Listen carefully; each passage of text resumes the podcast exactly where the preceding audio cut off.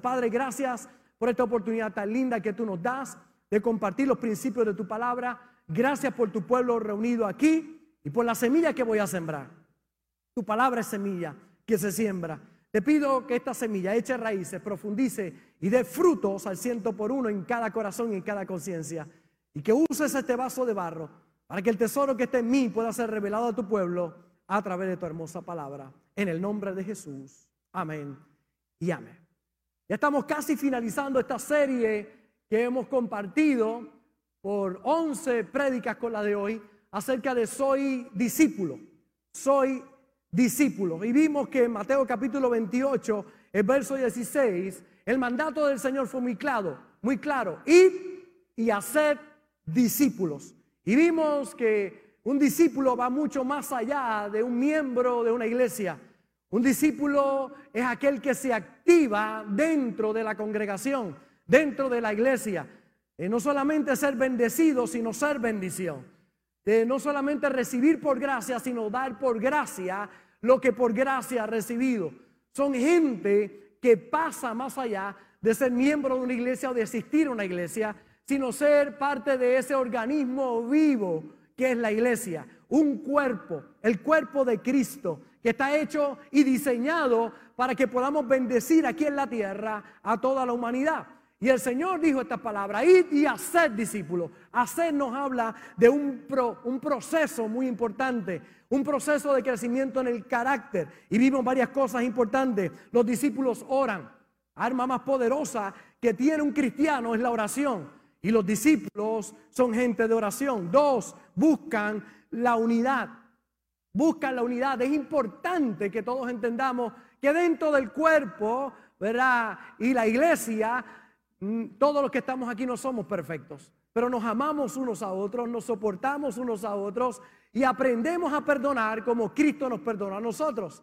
Y el problema de algunos es la división. Crean división en el cuerpo por malentendidos, situaciones y cómo tenemos que amarnos como un cuerpo, ¿verdad? Cuando uno se duele, todos se duelen. Cuando uno se alegra, todos se alegran. Pero es importante la unidad en el cuerpo de Cristo. Número tres, los discípulos se muestran amigos. Hay gente que dice que no tengo amistad. Bueno, es que necesitas mostrarte amigo. Importante entender que como cuerpo de Cristo tenemos que amarnos unos a otros y tenemos que buscar la amistad con gente que lleva el mismo pensamiento que llevamos nosotros. Y vimos el poder que hay en la amistad. Cristo dijo, yo ya no los voy a llamar siervos, los voy a llamar amigos, porque el siervo no conoce lo que hace su Señor, pero ustedes son amigos. Y esa amistad es importante dentro del cuerpo de Cristo. Los discípulos aman. Vimos el poder del amor. Y que cuando hay amor, Dios está. Y que cuando Dios está, tiene que haber amor. Dios y el amor son uno. Es su naturaleza. Dios es amor. Y vimos el poder que hay en el amor. Número 6, vimos que los discípulos obedecen. Importancia de seguir autoridad. Que para poder ejercer autoridad hay que estar bajo autoridad. Y vimos los principios de la obediencia. Y usamos aquella, aquellas cuatro palabras. O, B, D, C. En todos los aspectos de la vida necesitamos obediencia. Hijos, padres, eh, maestros, eh, pastores, ministros, empresarios, todos necesitamos seguir órdenes para poder dar órdenes. Y vimos el principio poderoso de la obediencia. Número siete, los discípulos sirven. El principio del servicio. Cuán poderoso es servir. El que sirve, sirve. Y el que no sirve, le enseñamos. Muy bien, le enseñamos para que aprenda a servir. Un poder extraordinario en el servicio. Vimos la fe de un discípulo. Los discípulos caminan en fe. Entienden el principio de la fe. Número nueve, los discípulos son mayordomos fieles. La fidelidad es la mayordomía. No es si usted va a tener cosas a cargo en la vida, es que ya usted tiene cosas a cargo. Tiene su cuerpo, su tiempo, matrimonio, familia, dinero, administrar cosas. Y en la buena administración de lo que tiene viene la multiplicación de lo que no tiene. Nadie que es un mayordomo infiel podrá recibir nada más.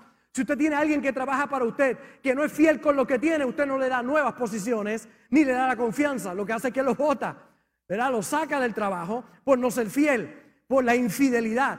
Ocurre mismo, lo mismo en el mundo espiritual. Hay gente que quiere más, pero lo que tiene no es fiel con lo que tiene. Si administras bien lo que tiene y eres fiel, estás listo para recibir mayores bendiciones en tu vida. Número 10, los discípulos somos valientes. La valentía. Apocalipsis 21 habla de pecados terribles que te van a llevar al lago de fuego y azufre. Los primeros dos, los cobardes y los incrédulos. Habla de los abominables, los mentirosos, pero los primeros dos, medalla de oro, los cobardes. Cuando Dios le dijo a Gedeón que fuera a pelear la batalla con 32 mil, le dijo, dile a todo el que tenga miedo que se vaya. Y se fueron 22 mil para pelear contra 150 mil. Dios no quiere cobardes en su ejército. Dios trabaja con valientes, con gente que le cree a Él y confía en Él. Número dos, dijo, vamos a las aguas y los, que no son diligentes, sácalos, toma a los diligentes. Quedaron 300, 9.700 descualificados. Con 300 ganaron la batalla. Dios va a respaldar la gente que confía en Él, valiente y que es diligente. Poderoso ese mensaje de la valentía, muy especial. Hoy yo quiero hablar de uno de los temas que más me toca a mí el corazón. Si hay algo que me toca a mí el corazón es lo que quiero compartir hoy. Los discípulos, los discípulos son compasivos. Esta es una de las áreas más importantes de un cristiano. Cuando entiende el poder que hay en la compasión. Cuando deja a un lado el egoísmo, el egocentrismo, el orgullo y entiende que vino a esta tierra con un propósito de ayudar a otros. La compasión es un don muy especial, una característica de los que seguimos a Cristo. Si algo tenía nuestro Señor Jesús, es que era y es compasivo. Tan compasivo que dejó el trono de gloria, siendo Dios, se hizo como uno de nosotros para ocupar nuestro lugar allí en la cruz del Calvario. No tenía por qué bajar de su trono, no tenía por qué hacerse como uno de nosotros. Sin embargo, la compasión de Dios es tan grande que está dispuesto a hacerse como uno de nosotros para morir por nosotros en la cruz y ocupar nuestro lugar. Qué poderosa es la compasión, qué mucha falta hace en nuestra sociedad.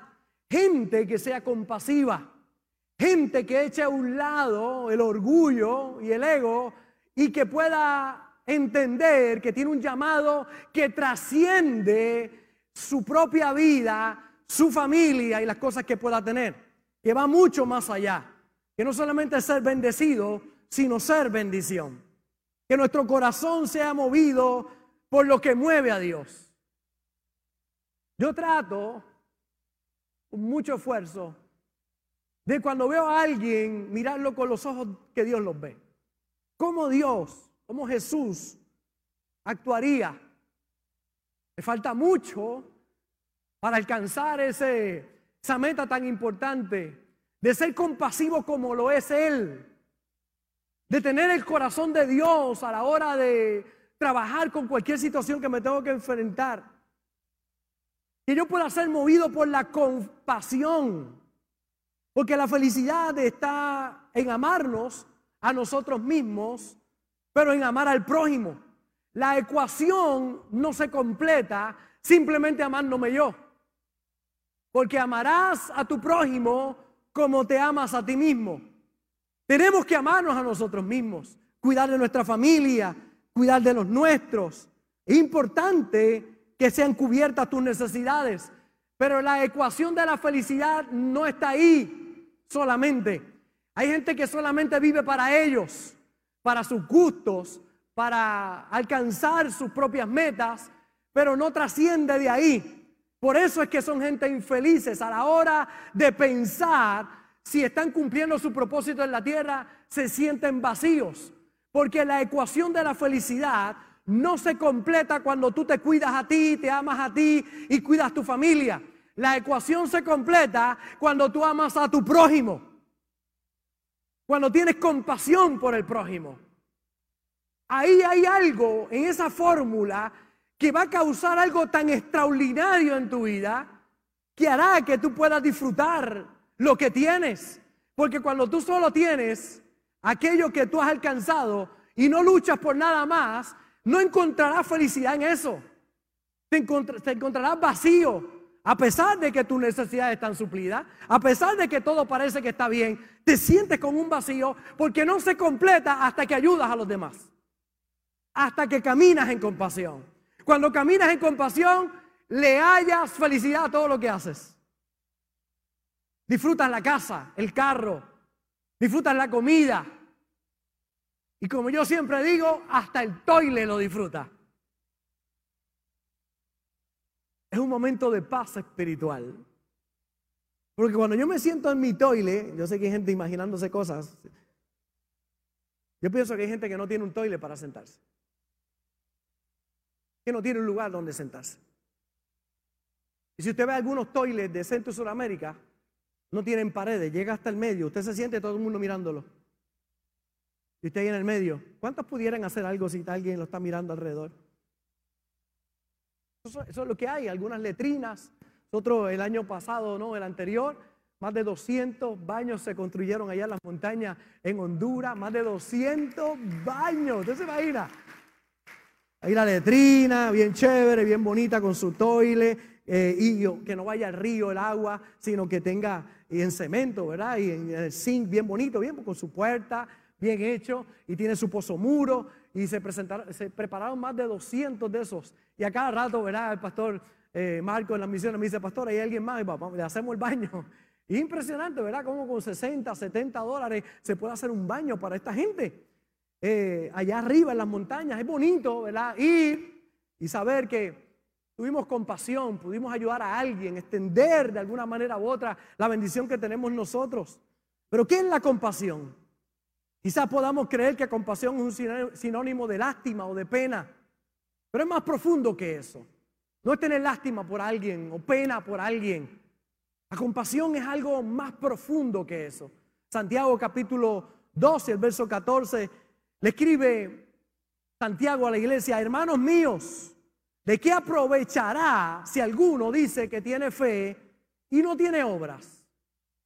¿Podrá la fe salvarle? Y si un hermano o una hermana están desnudos y tienen necesidad del mantenimiento de cada día, y alguno de vosotros les dice, id en paz, calentaos y saciaos, pero no le dais las cosas que son necesarias para el cuerpo, ¿de qué aprovecha? ¿De qué aprovecha? Así también la fe, si no tiene obras, es muerta en sí misma. Santiago dice, es la gente que ve la necesidad y dice, ok, qué chévere, ve en paz. Es como el que tiene fe pero no tiene obras. La fe sin obra está muerta en sí misma. La fe necesita de la acción, de la obra. Yo creo y me muevo hacia eso en el nombre del Señor. De igual forma, mire cómo lo menciona aquí Santiago. Dice, si un hermano o una hermana están desnudos, tienen necesidad del mantenimiento de cada día, no basta con decir, ir en paz, caléntate y sáciate. Es importante extender nuestra mano, buscar de qué manera yo puedo ayudar. Y de nuevo, yo sé que en el pensamiento de muchos enseguida viene el pensamiento, hay gente que se quiere aprovechar de uno, hay gente que lo que quiere es sacar dinero, hay gente que no lo administra bien, sacando eso aparte, que es una realidad, hay gente que sí lo necesita. Y la gente que sí lo necesita no debería quedar excluida por la gente que lo hace mal. Y es una mala excusa para muchos decir no ayudo porque hay gente que no lo hace bien.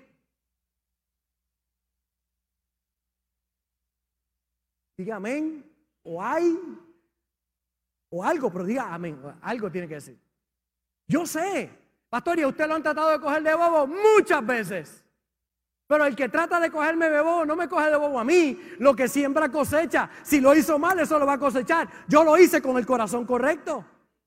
Yo lo hice bien. Así que la bendición de Dios vendrá sobre mí. Y la poca vergüenza que hizo le vendrá multiplicada a él.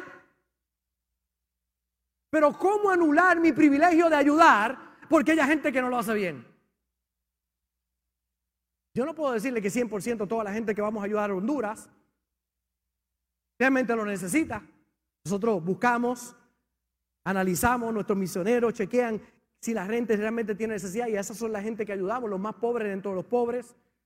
Pero siempre hay gente, como dice un anuncio en Puerto Rico, por donde quiera se cuela Carmela. Siempre hay alguien. Pastor, ¿y usted le daña el corazón? No. Yo sigo ayudando y sigo bendiciendo. Porque la buena excusa que tiene mucho es, ah, la gente no lo hace bien, pues yo no ayudo. Pues el otro está mal y tú estás mal también. Eso no va a detener mi manera de ayudar a la gente, ni mi espíritu, de hacer lo que es correcto. Yo he visto que hay gente ha tratado de tomarme el pelo y ahora trato menos posible que me traten de tomar el pelo. Guardo todo el que tengo lo más posible. Lo guardo con todo el Padre, que nadie más me tome el pelo. Pero eso no me roba el gozo, ni me amarga el corazón.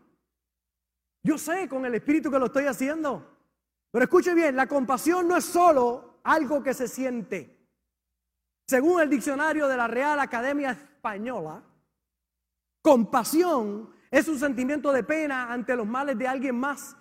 Pero según Jesús, la compasión es algo activo. La compasión es acción. No solamente sentir por alguien, sino activarme para ayudar a alguien. Compasión no la tiene aquel que ve la necesidad y no hace nada. Compasión la tiene aquel que ve la necesidad y hace algo. Se activa. La compasión, de nuevo, no solo un sentimiento. La compasión nos mueve a hacer algo. La compasión convierte el sentimiento en acción.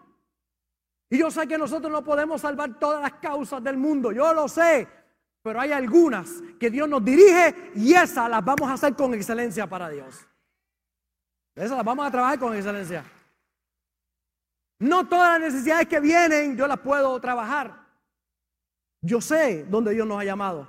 Dios nos ha llamado a las misiones en Honduras, en Haití, en Cuba, en Nicaragua, ayudamos, estamos ahí, las cárceles en Puerto Rico, invertimos mucho dinero todos los años para ir a las cárceles. Esta semana nuestra iglesia en Carolina, el pastor Otoniel ha preparado sobre 300 Biblias que vamos a llevar a una cárcel en particular. Y esta semana voy a llevar todas esas Biblias para las cárceles. ¿Usted sabe cuánto cuestan 300 Biblias?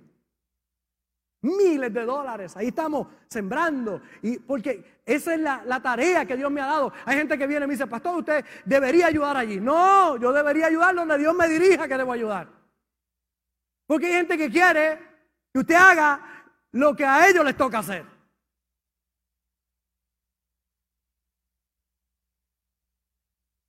Hace muchos años alguien vino y me dijo, pastor, hay que alimentar los deambulantes aquí en Vega Baja.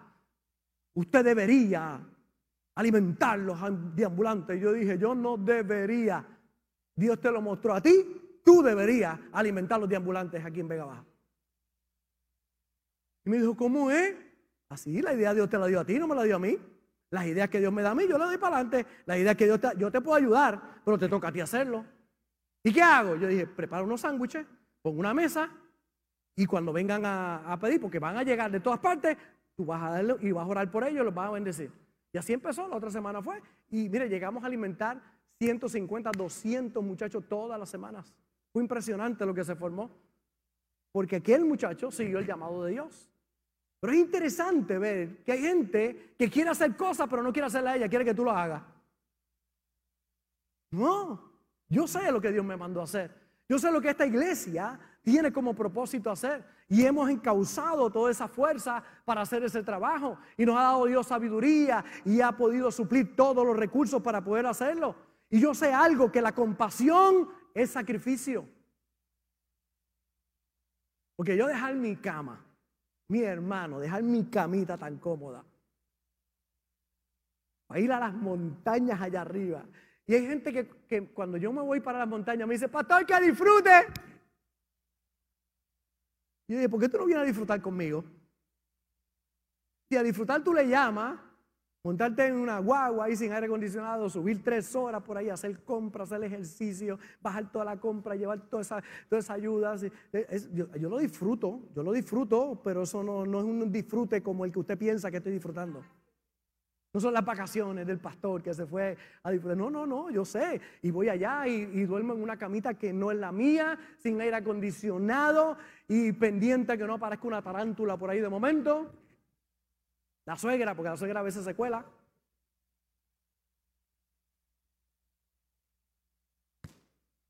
Y a caminar por todas aquellas montañas, por todas aquellas piedras y todo aquello allí, y llevar y bendecirlo. Es, es satisfactorio. Pero hay gente que me dice, que disfrute, pastor. Amén, Dios te bendiga. Yo sé que es sacrificio. Lo que, no, lo, que, lo que sí le tengo que decir es que es incomparable la satisfacción que uno siente. Cuando yo regreso para acá, regreso con una alegría que es inexplicable. Por eso me dicen el pastor feliz. es que soy feliz. Disfruto todo. Me, monto en el auto y le doy gracias al Señor. Me bajo del auto y le doy gracias al Señor. Voy al baño y le doy gracias a Dios. Me acuesto en mi cama y digo, gracias, Padre, que gracias, Señor. Miro a la pastorita al lado y le digo, ¡ay, qué bella, Señor Padre Cristo de la gloria! Disfruto mis hijas, disfruto mis nietos, disfruto todo. Porque la compasión, mi hermano, es sacrificio, es lágrimas, es sudor, es esfuerzo, es trabajo. Pero es interesante lo que produce es tan grande en el corazón. Porque los discípulos son compasivos. Y Dios depositó la ecuación completa, no solamente en bendecirte, sino en que tú seas bendición. No te da la felicidad plena a menos que hagas la ecuación completa. Si vives para ti solamente, serás un desgraciado. Desgraciado significa que no tienes gracia. Desgraciado. Pero si haces la ecuación completa, vas a ser agraciado. Tendrás la gracia de Dios sobre tu vida. Es algo inexplicable, mi hermano. Es algo inexplicable, pero así funciona Dios. Hay gente que, que ellos piensan, ¿verdad? Su manera de pensar es recibir para dar. En el reino de Dios al revés. Dar para recibir. Es todo lo contrario. Ah, en, el reino natural es ver para creer. En el reino espiritual es creer para ver. Es todo lo contrario. Y la gente quiere traer el sistema del mundo a la casa de Dios, a la iglesia. Y no es así. Aquí no es ver para creer, aquí es creer para ver. Aquí no es recibir para dar, aquí es dar para recibir. El principio está, todo lo contrario a lo que el mundo piensa. Es cuando eres compasivo, ves la necesidad y te mueve Dios para suplirla. En distintos pasajes vemos a Jesús actuar por compasión. Mateo capítulo 20, verso 34. Entonces Jesús, compadecido, les tocó los ojos y enseguida recibieron la vista y le siguieron. Cuando Jesús los vio, tuvo compasión de ellos. Lucas capítulo 7, verso 12. Cuando llegó cerca de la puerta de la ciudad, he aquí que llevaban a enterrar a un difunto, hijo único de su madre, la cual era viuda y había con ella mucha gente de la ciudad. Y cuando el Señor la vio, se compadeció de ella. Y le dijo, no llores. Y acercándose, tocó el fénetro. Y los que lo llevaban se detuvieron. Y dijo, joven, a ti te digo, levántate. Wow. Que el chico resucitó. Interesante. Jesús pasa, la ve, mujer viuda, su único hijo, y tuvo compasión de ella. Y allí ora. Y aquel chico resucita. Marcos capítulo 9, verso 21, Jesús preguntó al Padre, ¿cuánto tiempo hace que le sucede esto? Este chico estaba endemoniado. Este muchacho era muy disfuncional y él le dijo desde niño y muchas veces le echan el fuego y en el agua para matarle. Y el papá le dice a Jesús, pero si puedes hacer algo, ten misericordia de nosotros y ayúdanos. Jesús le dijo, si puedes creer, al que cree, todo le es posible. Jesús le enseña el principio de cómo salir de esa situación. Necesitas creer. Es interesante porque aquel hombre dice, creo, ayuda a mi incredulidad. Y ahí vemos como el niño es liberado y sanado. Qué poderoso cuando podemos entender que la compasión es acción. No solamente tener lástima por alguien, sino actuar. Hay gente que todo lo que podemos hacer es orar por ellos, Si alguien te dice estoy enfermo, estoy pasando esta situación, no le diga, ah, pues que te vaya bien. No, no, no, ponle las manos, ahora vamos a orar juntos y declara una oración sobre esa persona. Habla bendición sobre esa persona. Está atento, levanta un clamor delante de Dios, ayuna por esa persona. Haz tu parte para que esa persona sea bendecida. Cuando tú haces eso, oye, comienzas a experimentar algo tan grande en tu vida. Pero esta foto me llama mucho la atención, ¿verdad? Como el ego, el orgullo nos hace mirar para otro lado. La mirada para el otro lado cuando deberíamos mirar y tener compasión en el corazón. Cuando usted oye esa palabra, indiferencia, ¿en qué usted piensa? Alguien indiferente, la falta de interés, la frialdad, la apatía. Y de nuevo, nosotros no podemos trabajar con todas las causas, pero hay causas que Dios pondrá en tu corazón. Hay cosas que Dios va a poner dentro de ti. Y vienes a una iglesia donde tenemos una causa clara y que su pastor no se desvía de la causa que Dios le mandó hacer. Yo estoy claro en lo que Dios nos mandó a hacer. Hay gente por ahí, ah, pero aquella iglesia está haciendo aquello, aquella otra está haciendo aquello, porque ese es el llamado de esa iglesia. Pero el llamado de nuestra iglesia está claro. ¿Hacia dónde nos dirigimos? ¿Qué es lo que estamos trabajando en el reino de Dios? Y lo hacemos con excelencia para Dios. Por eso tenemos que vencer la indiferencia. Poner nuestra mente en Jesús. Va a venir mucha gente con diferentes causas y tú le puedes decir con toda la confianza del mundo, mi iglesia tiene una causa muy especial y yo soy parte de lo que está pasando en nuestra congregación. Nosotros ayudamos a la gente en Honduras, nosotros trabajamos en las misiones, nosotros trabajamos con los confinados y estamos muy enfocados. Porque va a haber gente con otras visiones que van a querer que tú vayas allá, cuando en tu casa hay una visión muy clara. En la iglesia lo que estamos haciendo. Y cuando unimos nuestras fuerzas, mi hermano, lo que podemos lograr es grande.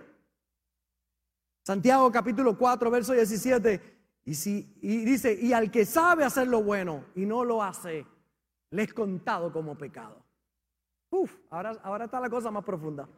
Si tú sabes hacer lo bueno y no lo haces, te cuenta como pecado. O sea, no basta con la gente que dice que yo no hago nada malo. Pastor, es que yo no hago nada malo, sí, pero tampoco nada bueno. Y si tú no haces nada malo, pero tampoco nada bueno, está como el que hace las cosas malas. ¿Qué diferencia hay entre el que no sabe leer y el que sabe leer y no lee? Ninguna. Es lo mismo. No hay diferencia entre el que no sabe leer y el que sabe leer y no lee. Es la misma. ¿Qué es lo que te lleva a un nuevo, un nuevo nivel? Que si sabes hacer algo, hacerlo. Porque si no lo haces, sigues en el mismo nivel de ignorancia. Y hay un montón de gente que no hace nada malo, pero tampoco hace nada bueno. Y el que sabe hacer lo bueno y no lo hace, le es contado como pecado. La indiferencia, anestesia, quien la contagia. El contagiado generalmente no se da cuenta que está siendo indiferente y no es hasta que es confrontado que abre sus ojos. Es triste que hay gente que nunca abre sus ojos, que piensan que todo lo que reciben es para ellos. No son mayordomos fieles. Quizás sean buenos mayordomos, pero mayordomos fieles no son. Porque de todo lo que tú recibes, no todo es tuyo. Hay una parte que le corresponde a Dios. Hay una parte que le corresponde al gobierno. Hay una parte que le corresponde al pobre. Y hay otra parte, una gran parte que te corresponde a ti. Y tú debes saber, de todo lo que yo recibo, no todo es mío, hay una parte que yo sé que hay que compartir. Pero el indiferente mira para el lado. El infierno para algunos no va a ser el lugar de fuego eternamente, sino será el día que Dios le enseñe lo que pudieron haber hecho con las capacidades, el potencial que Dios le dio y no hicieron. Vivieron indiferentes. Génesis capítulo 4, verso 9. Y Jehová dijo a Caín, ¿dónde está Abel tu hermano? Dios baja y habla con Caín. Le dice, Caín, ¿dónde está tu hermano? Y él respondió, no sé, ¿soy yo acaso guarda de mi hermano? Y él le dijo, Dios, ¿qué has hecho? La voz de la sangre de tu hermano clama a mí desde la tierra. Cuando Dios le habla a Caín, le dice, ¿y tu hermano? ¿Acaso yo soy guarda de mi hermano? Sí, eres guarda de tu hermano. Sí, tienes que velar por tu hermano. Hay gente que Dios te ha dado la responsabilidad de cuidar de ellos, de velar por ellos. Yo siento esa responsabilidad de velar por la iglesia que Dios ha puesto en mis manos para pastorear. Es su iglesia. Pero me he puesto aquí con la pastora para pastorear una iglesia preciosa. Pero tengo el peso de la responsabilidad. Y los líderes de esta iglesia tienen una responsabilidad de qué? De cuidar el rebaño juntamente conmigo. De cuidar, de velar, de orar, de extender la mano, de bendecir. Y es que ahí se completa la ecuación. Y cuando Dios le pregunta esto a Caín, Caín dice, no sé dónde está. Yo no soy guarda de él. Es mandato de amar al prójimo como a nosotros mismos. Por eso tenemos que tener cuidado con la indiferencia. El pensar que eso no es conmigo. Que cuando el pastor se para aquí y pedimos para las misiones, eso no es conmigo, pastor. Sí, Dios te está llamando a ti también. Tú eres parte de este cuerpo y de esta iglesia. Tú eres importante en lo que estamos haciendo. ¿Sabes que yo no tengo mucho?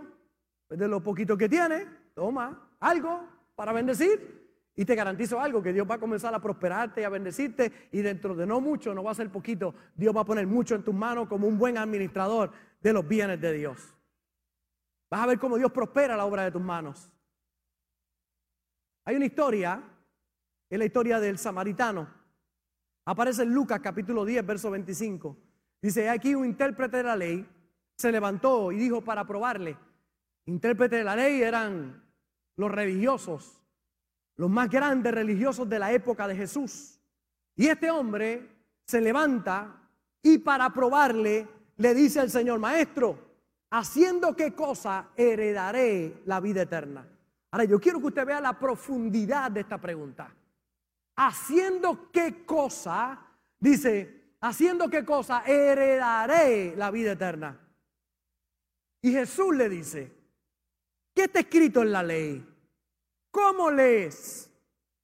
Aquel respondiendo dijo, amarás al Señor tu Dios con todo tu corazón, con toda tu alma, con toda tu fuerza y con toda tu mente y a tu prójimo como a ti mismo. Y entonces Jesús le dice, bien ha respondido.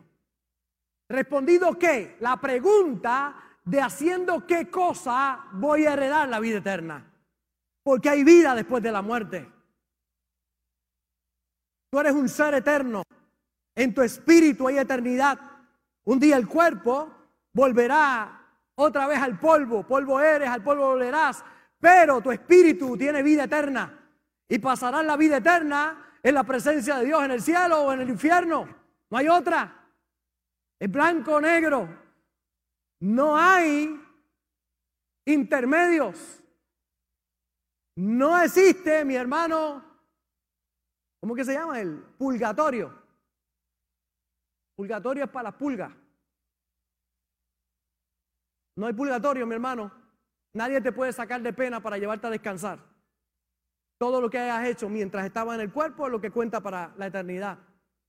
Y es interesante porque esa pregunta es la que está contestando el Señor. Ahora el Señor le dice, bien has, dicho, has respondido, haz esto y vivirás. Jesús le dijo, si haces eso vas a vivir. Pero él, queriendo justificarse a sí mismo, dijo a Jesús, ¿y quién es mi prójimo? Respondiendo Jesús dijo, un hombre descendía de Jerusalén a Jericó, cayó en las manos de ladrones, los cuales le despojaron e hiriéndole, se fueron, dejándole medio muerto. Cuando él le pregunta quién es su prójimo, ¿por qué? Porque es la base de la contestación. Amará al Señor con todo tu corazón, toda tu mente, con toda tu alma y toda tu fuerza, y a tu prójimo como a ti mismo es las cosas que tienes que hacer para la vida eterna. Entonces ahora le dice, bien ha respondido. Ahora, ¿quién es mi prójimo? Él le contesta. Pero mira cómo Jesús le contesta con un cuentecito. Le hace un cuento. Y le dice, un hombre cayó en manos de los ladrones. Y entonces dice la próxima, el verso, próximo verso, aconteció que descendió un sacerdote, que era el top de los religiosos, por aquel camino. Y viéndole, ¿qué dice la Biblia? Pasó de largo. No cualquiera. Un sacerdote pasa por allí, viéndole, pasó de largo. Asimismo, un levita, otro de los líderes de las sinagogas, de las iglesias de ese tiempo, llegando cerca de aquel lugar y viéndole, pasó de largo. Pero un samaritano que iba de camino vino cerca de él y viéndole fue movido a misericordia y acercándose vendó sus heridas, echándoles aceite y vino. Y poniéndole en su cabalgadura, lo llevó al mesón y cuidó de él. Otro día, al partir, sacó dos denarios y los dio al mesonero y le dijo, cuídamele y todo lo que gastes de más, yo te lo pagaré cuando regrese. ¿Quién pues, mire la pregunta de Cristo, quién pues de estos tres te parece que fue el prójimo del que cayó en manos de ladrones? Y Jesús contesta, él dijo, el que usó de misericordia con él. Entonces Jesús le dijo, ve y haz tú lo mismo. ¿Está la tarea? Compasión no es pena, va más allá de pena por alguien. Compasión es acción. Es cuando hacemos algo, cuando nos movemos a misericordia. Y allí este hombre, cuando le contesta esto Jesús, eh, le hace el cuento, le dice, ¿quién tú crees que fue el prójimo? Bueno, aquel que hizo todo eso, pues ve tú y haz lo mismo.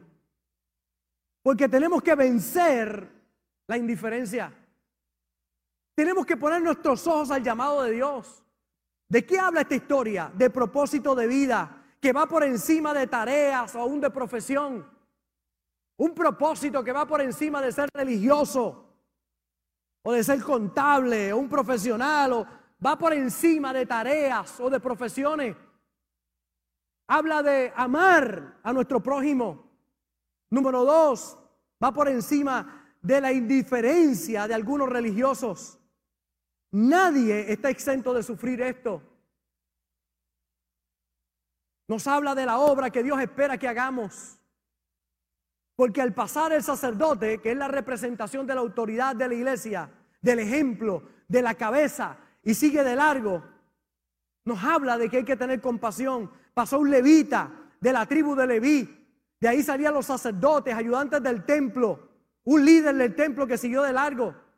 Quizás sintieron lástima por el pobre hombre, pero la lástima no fue suficiente para que pudieran hacer algo. Ayudar al hombre era incómodo. Había que bajarse de la cabalgadura, había que extenderse, había que curar sus heridas, había que hacerse responsable de esa persona. Tal vez sintieron miedo al darse cuenta de que maleantes podían estar cerca todavía. Sintieron miedo, así que se fueron, porque ayudar en ese momento parecía peligroso.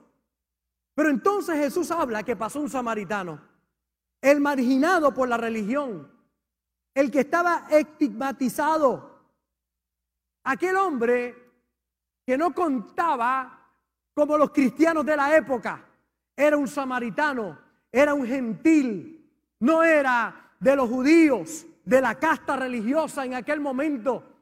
Ese no contaba, sin embargo, ese es el que hace lo correcto, el que obra correctamente. Dice que Jesús dijo que fue movido a misericordia. Y ese movimiento en su corazón lo movió a ayudar. Lo movió a hacer algo. Preguntan esta mañana, ¿cuántos aquí saben nadar? Levante la mano los que saben nadar. ¿Cuántos aquí no saben nadar? Levante la mano los que no saben nadar. Usted no sabe nadar. Está en lo profundo del océano. Y se cae alguien y usted no sabe nadar. ¿Cuántos se tirarían a, buscarlo? Usted no sabe nadar. Poquitas manos. Usted no sabe nadar y se cae la suegra al agua. ¿Cuántos se tirarían a buscarlo? buscar la suegra. Mira, ni una sola mano. Mira, una mano por aquí. Ah, porque tiene la suegra cerca, claro, acumulando puntos. Ella es el gallo y la lambeojo también ahora. Ahora no voy a cantar, dice. acumulando puntos. Pero mire, Ahora, pregunta que hago. Todos los que están al alcance mío, que no saben nadar, si su hijo se cae al agua, ¿cuántos se tirarían? No sé nadar, pero si mi hijo se cae, yo hago lo que sea. Yo me tiro. Fíjense cómo cambia el aspecto de lo que es la misericordia, de lo que es la compasión. La palabra griega que se traduce como compasión significa literalmente conmoción en las entrañas, como por un hijo. Como cuando pasa algo cerca de un hijo tuyo. Ese samaritano se arriesgó al detenerse sin saber que había ladrones cerca. Estuvo dispuesto, se entregó. El samaritano rompió su agenda, rompió su agenda para cuidar al herido. El samaritano gastó de su dinero para contratar los servicios de enfermería allí en el mesonero. Y aún si hiciera algo más, ahí estaba él. La compasión nos puede llevar a hacer sacrificios. A veces serán pequeños, a veces serán grandes, como el que hizo Jesús, muriendo por nosotros en la cruz.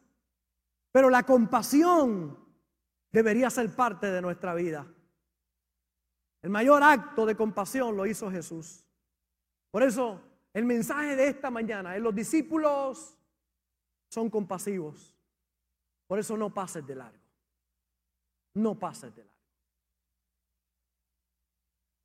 Me preparo para orar, pero no pases de largo.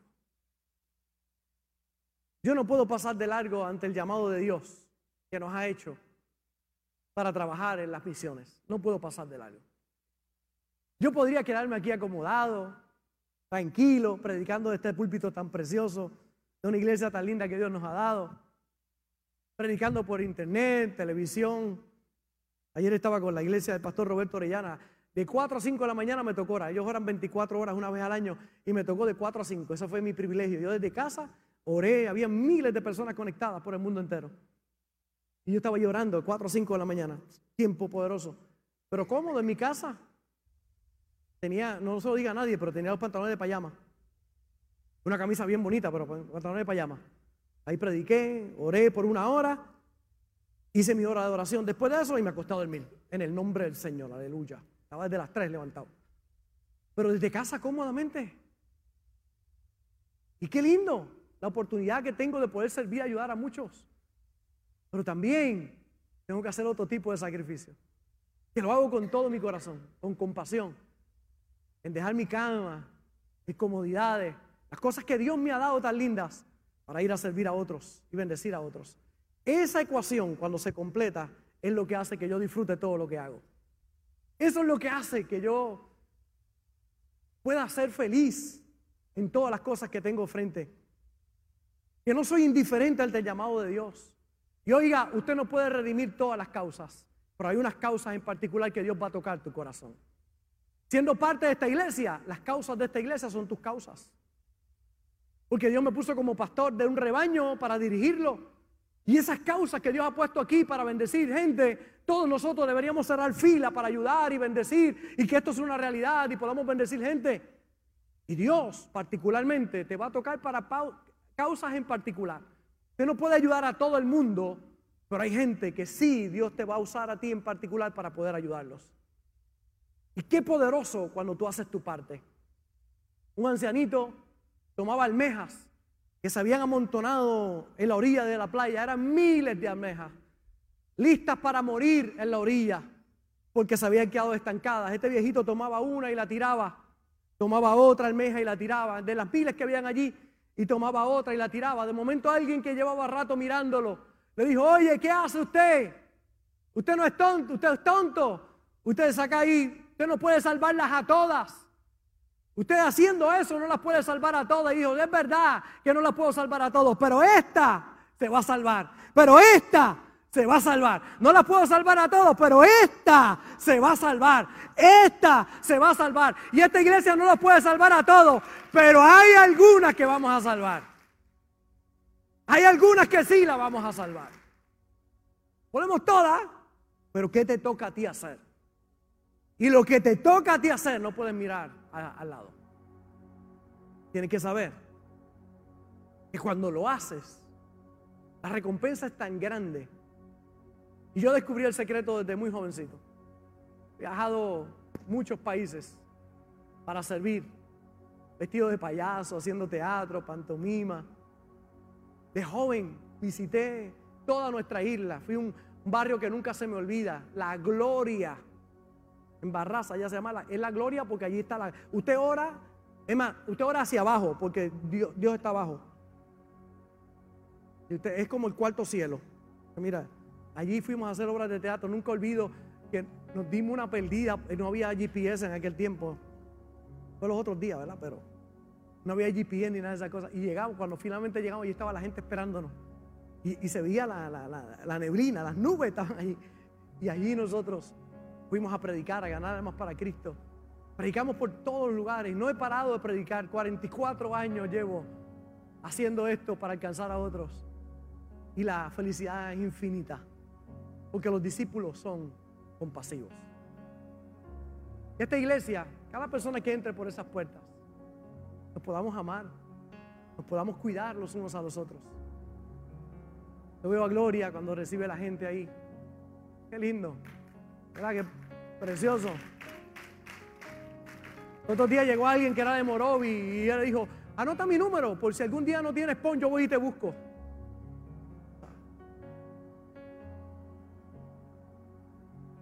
Me toca el corazón. Estoy ahí para dispuesta a ayudar, a bendecir. ¿Qué podemos hacer como cuerpo de Cristo? Ah, pastor, pero usted debería. Hay gente que quiere enseñarme cómo pastorear. Usted debería hacer esto, usted debería hacer lo otro, pastor. No, no, mi hermano, yo debería hacer lo que Dios ha puesto en mi corazón para hacer. Y hay llamados particulares que Dios hará a tu vida, pero nunca descuidando el llamado principal que tienes dentro de esta iglesia. Aquí para servir a Dios. Aquí cuando vamos a las misiones, tú vas a las misiones. Cuando vamos a las cárceles, tú vas a las cárceles. Cuando servimos a otros, tú estás sirviendo a otros también. Porque tú eres parte de este cuerpo. Y como iglesia lo estamos haciendo. Y cada parte del cuerpo, haciendo un poquito acá, otro poquito allá, mi hermano, hay muchas almejas que no van a morir. Que van a pasar al otro lado en victoria. Por eso es importante que en el día de hoy entienda que los discípulos son compasivos. Y yo quiero orar en el día de hoy para que Dios nos dé sabiduría para que guíe nuestros pasos. me levanto de madrugada a orar. Y cuando estoy orando ahí, después que oro por mi familia, la pongo delante de Dios. Hay peticiones especiales que tengo en mi corazón. Y papá Dios trae a mi mente fulano, fulana.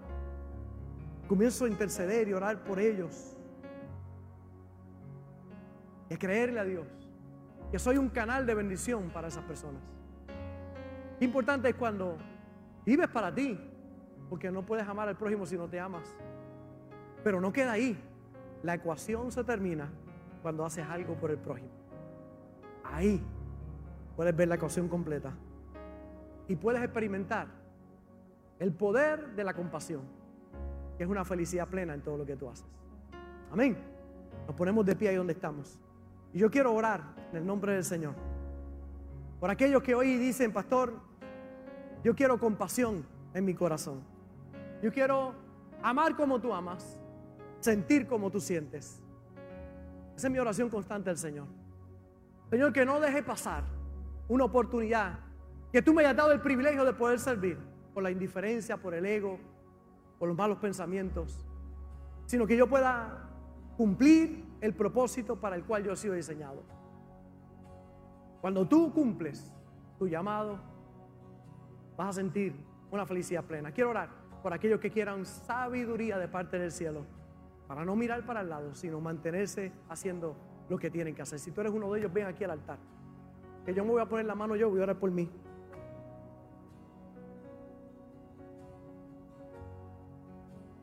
Si quieres, ojos para ver. Ojos para ver. Tus ojos se van a abrir. Todos se van a abrir.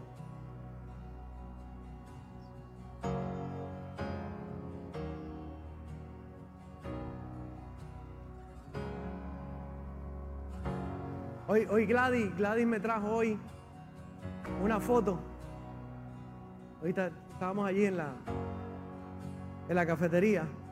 Y Gladys me trajo una foto. Me dijo, Pastor, ¿tú te acuerdas? Me dijo el nombre. ¿Cuál es el apellido, mamá? Yantín.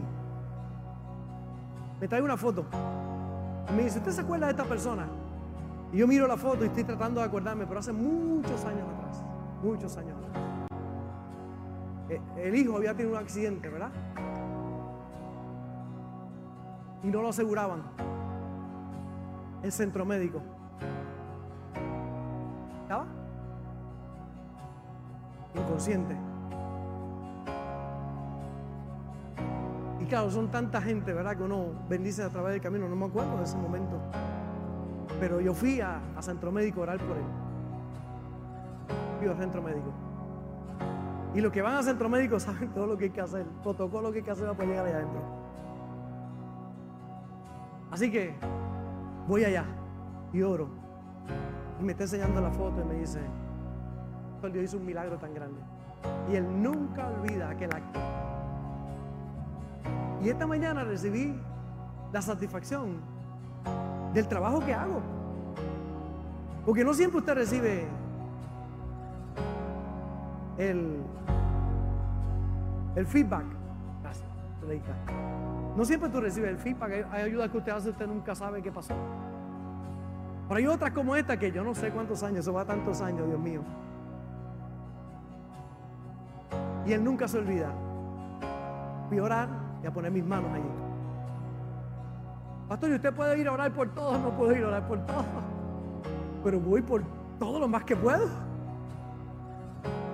Pero qué bonito saber que Dios lo levantó de la muerte y ese chico resucitó. Y hoy le dije, le dije a ella, le dije a Gladys, Gladys, dile que yo fui hace muchos años a orar por él, ahora le toca venir a visitarme aquí a la iglesia, ¿verdad? Por lo menos saludarme, un abrazo, yo quiero saludar ese milagro. Pero eso es lo que recibo constantemente, una y otra vez. Cuando voy allá a Honduras, los que van conmigo saben que esos chicos se nos tiran encima. Y cuando esos chamacos te abrazan y te besan y te dicen, gracias pastor por regresar otra vez. Uh, no tiene precio. Yo los veo y los abrazo. Algunos de ellos mocosos. Y vienen a darte un abrazo y tú le limpias los mocos ahí en el nombre del Señor. Ay, pastor, cuidado con las enfermedades. Véase a la porra. Me han dicho tanto, usted tiene que ponerse guante, usted tiene que, que guante. ¿Cómo lo haría el Señor? Dime.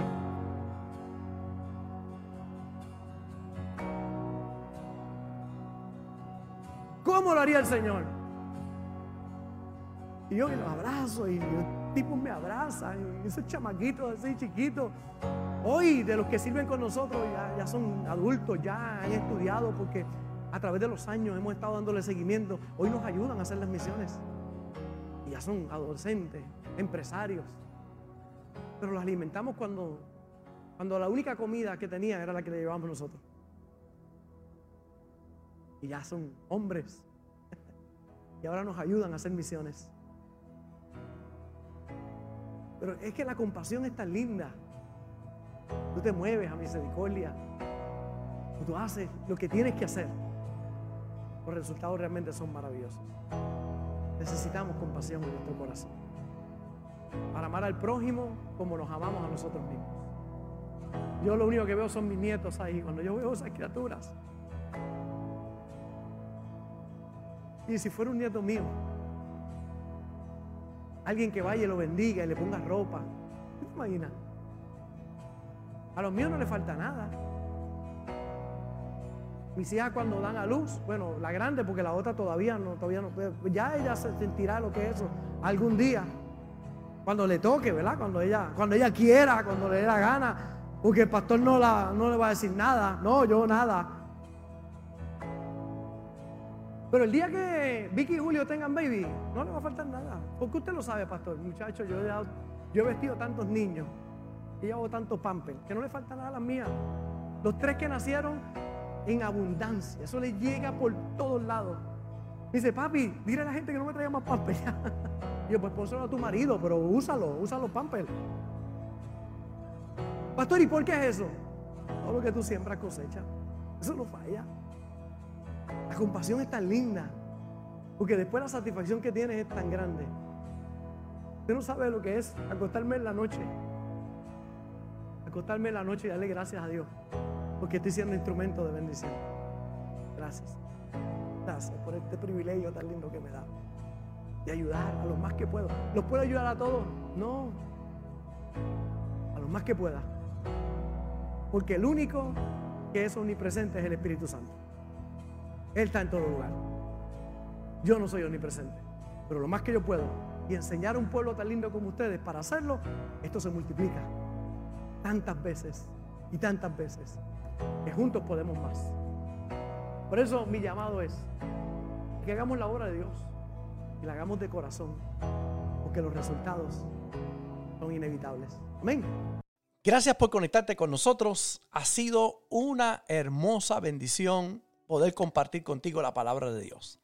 Te pido dos cosas. Número uno, comparte con alguien más. Que otros también puedan ser bendecidos por la palabra. Y número dos, envía tu ofrenda para que podamos continuar llevando el mensaje de fe y de esperanza a tanta gente que lo necesita. Lo puedes hacer a través de ATH Móvil en donaciones Fuente de Agua Viva Vega Baja o a través del PayPal Fuente Vega Baja. Si no das, no pasa nada. Pero si das, Él ha prometido abrir las ventanas de los cielos y derramar bendición hasta que sobre y abunde. Muchas bendiciones.